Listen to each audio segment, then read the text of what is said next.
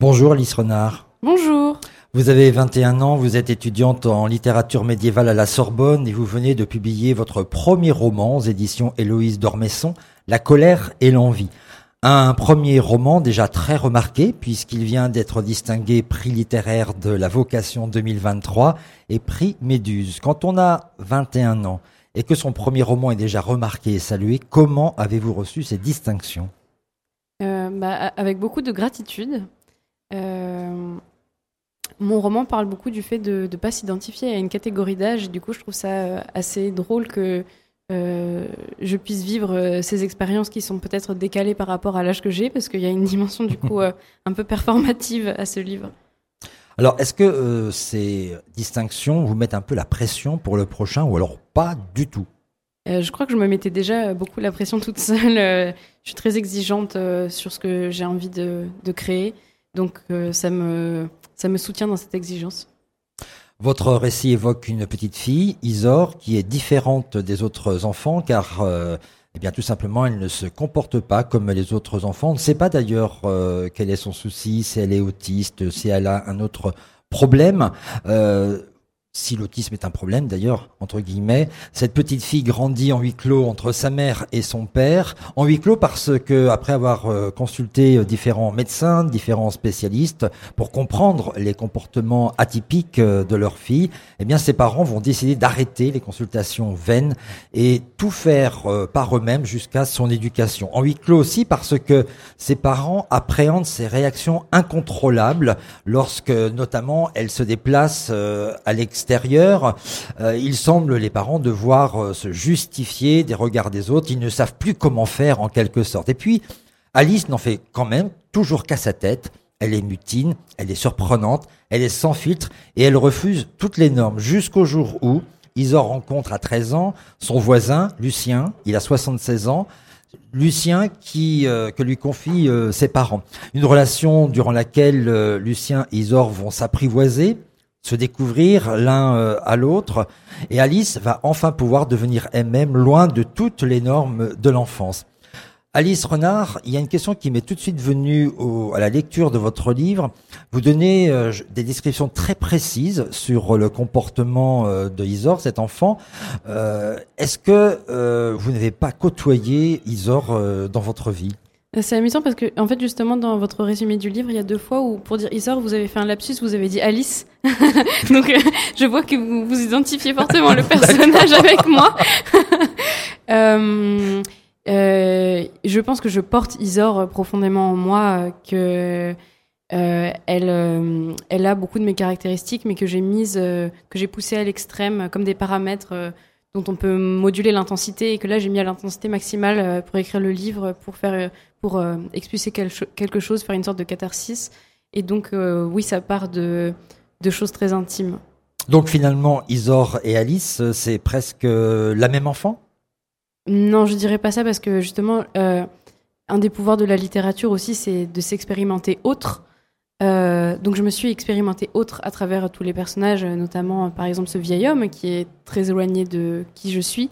Euh, mais en, en, Isor, justement, c'est expérimenter une altérité euh, très particulière et étrange parce que euh, elle est très proche de moi, mais en même temps, je décide de moduler tout un tas de choses pour voilà, expérimenter ce spectre de l'altérité. On ne sait pas si, euh, d'ailleurs, Isor euh, est autiste. Hein. Rien n'indique dans le livre euh, si elle a un, comportement qu'on reconnaît à, l'autisme quelquefois. Mm-hmm. pour moi, c'est c'est important que on la mette pas dans une catégorie précise. pour moi, c'est avant tout un personnage qui est habité par le feu, qui est habité par l'intensité, par la poésie. Euh, et euh, j'aime bien dire que si Zor était née à une autre époque, euh, elle aurait pu être une prêtresse, une piti, une chamane.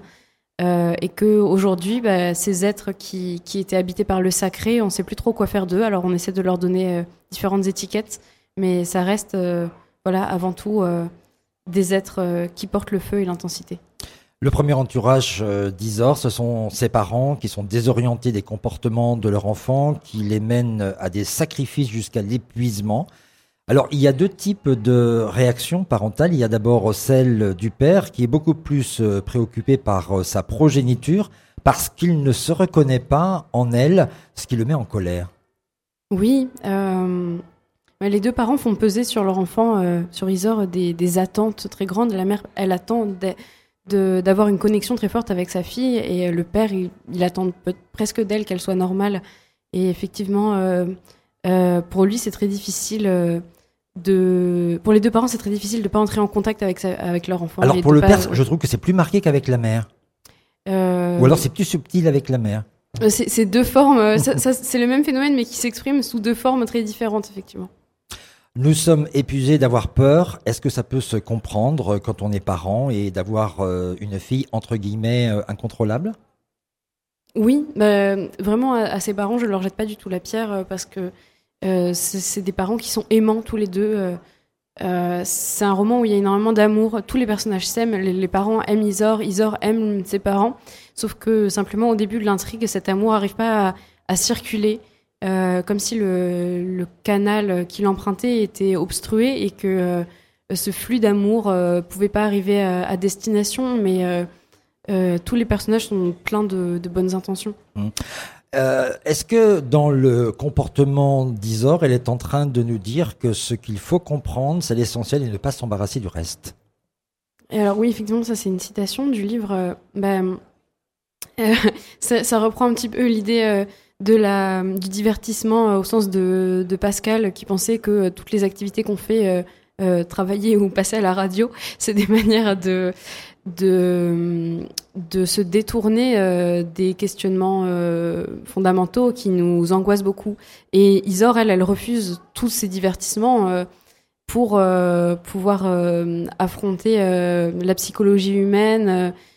Et je pense qu'aujourd'hui, on, on baigne dans énormément de distractions et qu'on a tendance à prendre aussi très très au sérieux un certain nombre de choses qui pourtant pour moi sont très secondaires alors, on pourrait parler du côté magique euh, d'Isor qui euh, arrive presque à traduire, en tout cas c'est ce que pense sa mère, euh, le langage chinois, japonais. Bon, on ne dira pas ce qu'il en est.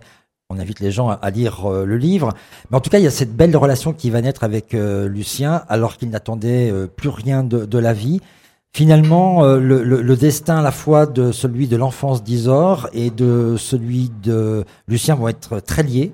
Oui, euh, euh, Lucien, euh, qui a 70 ans, ce voisin, a été photographe et du coup, il a l'habitude de d'accepter ce qui se présente à lui parce que disons moi je considère le métier de photographe d'après une, citation de Henri Cartier-Bresson qui disait que prendre une photo c'est dire oui oui oui donc il acquiesce à ce qui se passe et il est capable d'accepter Isor et c'est quelqu'un qui a vécu un, immense euh, drame dans sa vie et du coup qui n'a pas peur de l'intensité parce que lui-même il est habité par des émotions très extrêmes, de tristesse et de désespoir.